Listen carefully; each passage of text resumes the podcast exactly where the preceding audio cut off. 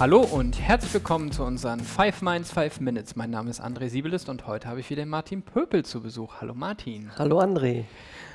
Martin, du hast uns heute Machine Learning, also ähm, Maschinenlernen äh, mitgebracht. Und ich stelle ja immer so diese dumme Frage, was ist das überhaupt, weil ich mir da überhaupt nichts darunter vorstellen kann. ja, Machine Learning, ähm, solltest du schon von gehört haben, war in den ja. letzten Jahren immer mal wieder in den Nachrichten. Ja. Immer mal wieder wurden neue große Durchbrüche äh, gezeigt ja. oder vorgestellt. Und, aber im Prinzip geht es eigentlich nur darum, dass man versucht, über Machine Learning in großen, komplexen Datenmengen irgendwelche Muster zu erkennen. Mhm, okay. Und das, was man da dann findet an Mustern, soll einen irgendwie helfen, komplexe Entscheidungen zu treffen mhm. ähm, oder schwierige Entscheidungen oder auch zukünftige Ereignisse vorauszusagen. Okay. Oder also, Entwicklungen. Okay, also das, was der Mensch irgendwie von Grund auf lernt, ne, Sachen zu unterscheiden, schwarz und weiß und, und so weiter, ähm, soll der Computer jetzt auch können. Okay. Genau. Und in den letzten Jahren haben ja viele Firmen Unmengen an Daten gesammelt. Ja. Gerade die großen bekannten Player, Google, ja, Amazon, natürlich. Mhm. Microsoft. Mhm. Und äh, diese Datenmengen sind einfach auch viel zu groß, als dass ein Mensch da noch irgendwo durchblicken kann. Ja, das glaube ich, ja. Dafür werden dann halt diese Algorithmen benutzt. Mhm. Okay. Das äh, Spannende an den Machine Learning Algorithmen ist ja, dass sie der total, das totale Gegenteil sind von dem, was wir als Entwickler so jeden Tag machen. Okay. Wir geben ja normalerweise die Regeln vor oder überlegen uns, woran kann man jetzt was erkennen. Mhm. Ähm, beim Machine Learning ist es genau umgedreht. Man gibt eine Eingabe vor, man gibt eine Ausgabe vor und wie das dann zusammen klassifiziert wird oder zusammengehört, das findet der Algorithmus alleine raus. Oh, okay. Okay, also der Algorithmus lernt an dem, was man rein und raus gibt, aber man selber gibt eigentlich nichts vor. Okay, gut. Ähm, ja. Also dazu gibt es natürlich ja. unterschiedliche Arten. Es gibt ähm, ja, okay. das sogenannte Supervised Learning, wo man mhm. genau das macht. Man gibt eine Eingabe und eine Ausgabe vor und äh, der Algorithmus versucht halt die Regeln dazwischen kennenzulernen. Okay. Zum Beispiel ähm, Wettervorhersage mhm. und äh, darauf dann vorhersagen, wie viele Besucher hat man wohl am Strand. Ja, okay, macht Sinn. Mhm.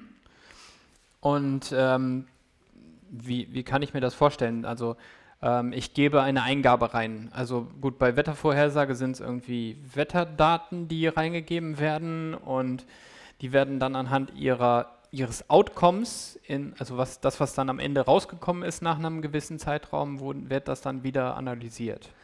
Ja, man braucht mhm. im Prinzip historische Daten. Okay. Man muss wissen, an welchen Tagen, wie war das Wetter, mhm. ähm, hat es geregnet, wie warm war es, wie okay. war der Wind ja. und äh, wie viele Besucher waren an dem Tag am Strand. Ach genau, es geht entweder, ja um Berechnung der Besucher. Okay, genau, dann, ja, alles klar. Genau, mhm. damit, also entweder als wirkliche Zahl, mhm. damit kann man dann so eine Art Regression dann auch machen, dass man halt an so einem Graphen sieht, mhm. je wärmer es wird, umso mehr Besucher. Im einfachsten Fall. Okay, es wird wohl irgendwo ähm. ein Gap oben geben, aber ja. Oder halt äh, auch einfach in der Kategorierung für mhm. wenig, normal, viele.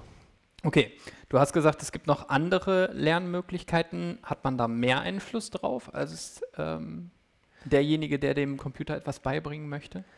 Ähm, also es gibt dann noch das Unsupervised Learning. Das mhm. sind also die Supervised, Unsupervised sind so die beiden allergrößten mhm. Oberkategorien. Mhm oder was heißt die beiden, es gibt noch mehr, aber es sind so Überkategorien, das unterteilt sich darunter in, wieder in, in viele andere Algorithmen. Ja, ja, klar, okay. Ähm, ja, wie gesagt, beim Supervised äh, weiß man die Eingabe und das Ergebnis. Beim Unsupervised weiß man nur die Eingabe. Ah, okay, das heißt, man weiß nicht mal, was rauskommen soll. Genau. Okay. Mhm. Und der Algorithmus versucht dann selbstständig Strukturen zu erkennen. Ah. Zum Beispiel kann man damit irgendwelche Gruppierungen machen ähm, anhand von bestimmten Eigenschaften, zum Beispiel an der mhm. Farbe. Mhm. Man okay. hat zum Beispiel irgendwelche Daten, die man reingibt, die alle irgendeine Eigenschaft Farbe haben, die unterschiedlich ist. Mhm. Und der Algorithmus kann die dann sortieren nach ah. ihren Farben. Okay. Mhm. Oder man kann es benutzen, um Animul An Anomalien in Daten zu entdecken. Okay. Ja, okay. Also ähm, gleiche Punkte suchen und unterschiedliche Unterschiede suchen. Ja, das ist okay. Okay. Ähm, dann hast du gesagt, es gibt noch ein drittes. Und zwar Semi.